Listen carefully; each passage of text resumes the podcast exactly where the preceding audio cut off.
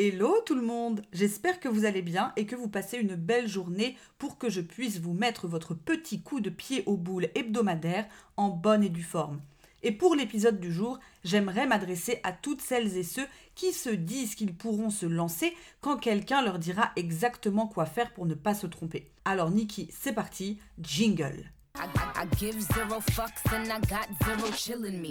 avant de rentrer dans le vif du sujet, j'aimerais vous parler de ma journée type. Une journée type, pour moi, ça ressemble à ça. Je me lève, je bois un café, je fais du sport, je prends mon petit déjeuner, je coach, je déjeune, j'écris du contenu, je fais des calls découvertes avec des gens qui veulent lancer leur boîte ou tout simplement se sortir les doigts du cul, j'arrête de bosser, je fais à manger, peut-être que je refais un peu de sport ou que je sors dehors, ou je chill avec un thé et avec un puzzle en appelant mes BFF, je dîne, je mate une série et je vais me coucher avec un livre. Alors évidemment, cette routine tourne de temps en temps et laisse place à des jours où je me réveille en me posant 14 700 questions métaphysiques, où j'anesthésie mon cerveau en jouant à Candy Crush et où je me mets au taf à 18h30. Mais peu importe comment ma journée se déroule, une chose ne bouge jamais, c'est que tous les jours, je parle avec quelqu'un qui me dit qu'il lancera son projet quand quelqu'un d'autre lui dira exactement quoi faire pour ne pas se tromper.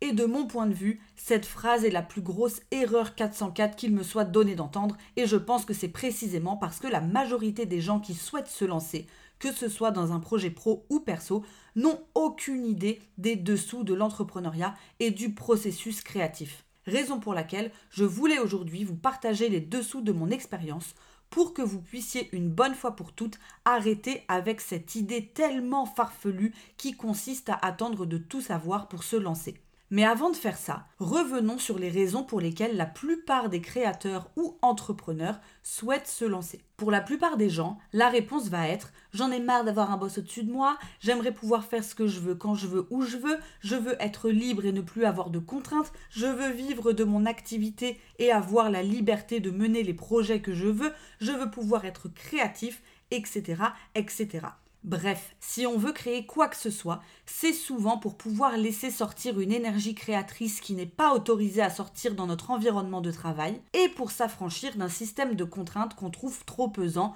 ou trop enfermant. Et donc, ce que je vois chez beaucoup de gens à qui j'ai l'occasion de parler, c'est que l'entrepreneuriat devient une sorte de terre promise de liberté infinie qui nous permettrait de vivre notre best life, de retrouver du sens et de ne plus se faire chier à supporter des gens qui nous filent le cafard. Par contre, ce qu'on ne voit pas, c'est que certes l'entrepreneuriat permet d'expérimenter une forme de liberté, d'expression de soi et de créativité, mais au prix d'un système de contraintes qui lui est propre et qui peut être tout aussi pesant que dans un travail salarié. Raison pour laquelle, face à ça, on peut être tenté de passer quelques mois à gribouiller des carnets, à bouffer du contenu ou des formations en ligne et à remplir des fichiers Excel de projections financières pour tenter de résoudre l'équation et d'avoir le plan parfait pour se lancer sans encombre. Sauf que la réalité de l'entrepreneuriat ne pourrait pas être plus éloignée de ce scénario. Comme l'explique très bien Eric Ries dans sa Bible Lean Startup, une startup ou une entreprise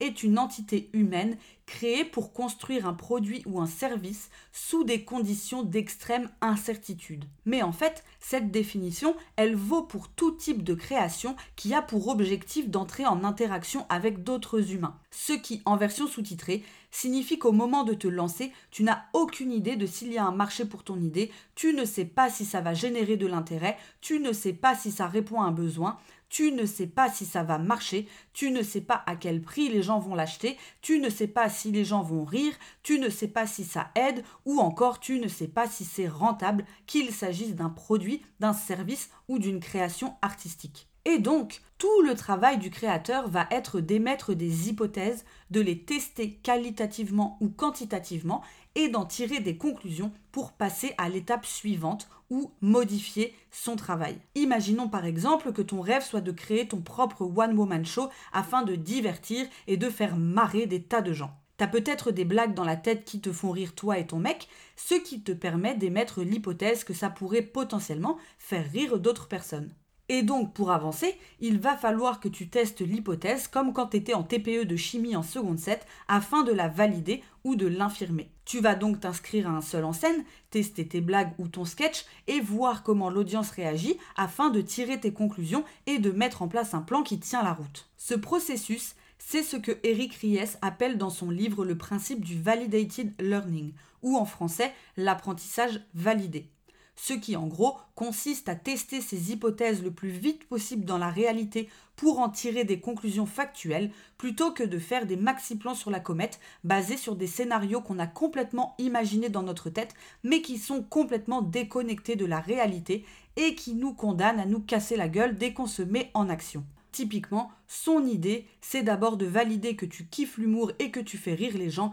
avant de faire un plan sur trois ans pour devenir la next Blanche Gardin. Ceci étant dit, si le quotidien d'un créateur ou d'un entrepreneur est donc de tester des hypothèses pour faire avancer son projet, ça induit que l'essence même de son taf consiste à échouer. Parce que ce n'est qu'en testant tes hypothèses et en te rendant compte que tu t'étais trompé et en prenant le feedback nécessaire de tes clients que tu vas pouvoir modifier le tir et avancer. Par exemple, si tu souhaites créer ton entreprise de coaching pour aider les fans de Céline Dion à poster leur cover de My Heart Will Go On sur YouTube, il va d'abord falloir que tu prennes contact avec les 10 fans pour vérifier qu'il y a réellement un besoin avant de lancer ton offre et de la promouvoir dans le vaste monde d'Internet. Donc ce que je veux simplement dire par là, c'est que personne ne peut te dire exactement quoi faire parce que chaque création ou projet est unique et que la route que tu vas prendre n'a jamais été déblayée. Par exemple, dans mon programme Bad Beach Accelerator, où j'accompagne des entrepreneurs à lancer leur offre d'accompagnement, j'aide mes clients à formuler des hypothèses, je les aide à les tester dans le bon ordre, je leur donne une marche à suivre et je les accompagne pour prendre des décisions en fonction de leurs résultats. Mais jamais, au grand jamais, je ne leur dis exactement ce qu'ils doivent faire et je ne les empêche pas non plus de se planter. Pas parce que je veux les voir se ramasser les dents sur le sol, mais parce que je ne sais pas plus qu'eux quelle doit être leur cible, qui est leur client idéal, quel est le contenu qui plaît à leur audience et quelle est l'offre la plus appropriée. C'est à eux de le découvrir et moi, mon taf, c'est de les guider dans cette découverte de la manière la plus pertinente possible. Et pour t'aider à te mettre ça dans le crâne, une petite métaphore bien douteuse mais bien parlante comme je les aime. Il faut imaginer le fait de créer son business ou son projet comme un chemin qui n'a pas encore été déblayé. Personnellement, quand je le visualise, je m'imagine que c'est un énorme champ de blé super haut et dense dans lequel personne n'a jamais marché et dont il est impossible de voir l'intérieur. Dès lors, j'ai beau avoir quelques idées sur la direction que je souhaite prendre ainsi qu'un début de stratégie pour atteindre mes objectifs, le fait de me confronter au réel et d'appréhender les choses de l'intérieur va forcément venir bousculer mes plans. Disons par exemple que ton objectif est de traverser le champ et que tu as préparé un petit itinéraire en fonction de ton intuition, de tes observations et des informations que t'ont donné certains villageois. Tu vas donc suivre le plan, aller tout droit pendant 200 mètres en déblayant le chemin, tourner à droite, et là, surprise, tu vas tomber sur un énorme bloc de pierre qui t'empêche d'avancer et qui était caché par la hauteur des blés. Ce n'était certes pas prévu, mais ce n'est qu'en étant passé à l'action que tu as pu te rendre compte qu'il y avait un obstacle sur le chemin et que tu dois soit trouver un moyen de le contourner, soit revenir sur tes pas pour trouver un autre itinéraire. Eh bien, c'est exactement la même chose quand il s'agit de créer un projet. Les hypothèses que tu émets vont te donner des informations de base pour savoir dans quelle direction aller, mais ce n'est qu'en passant à l'action que tu vas pouvoir tirer des conclusions sur ce qui te plaît réellement et ce qui s'avère être une impasse.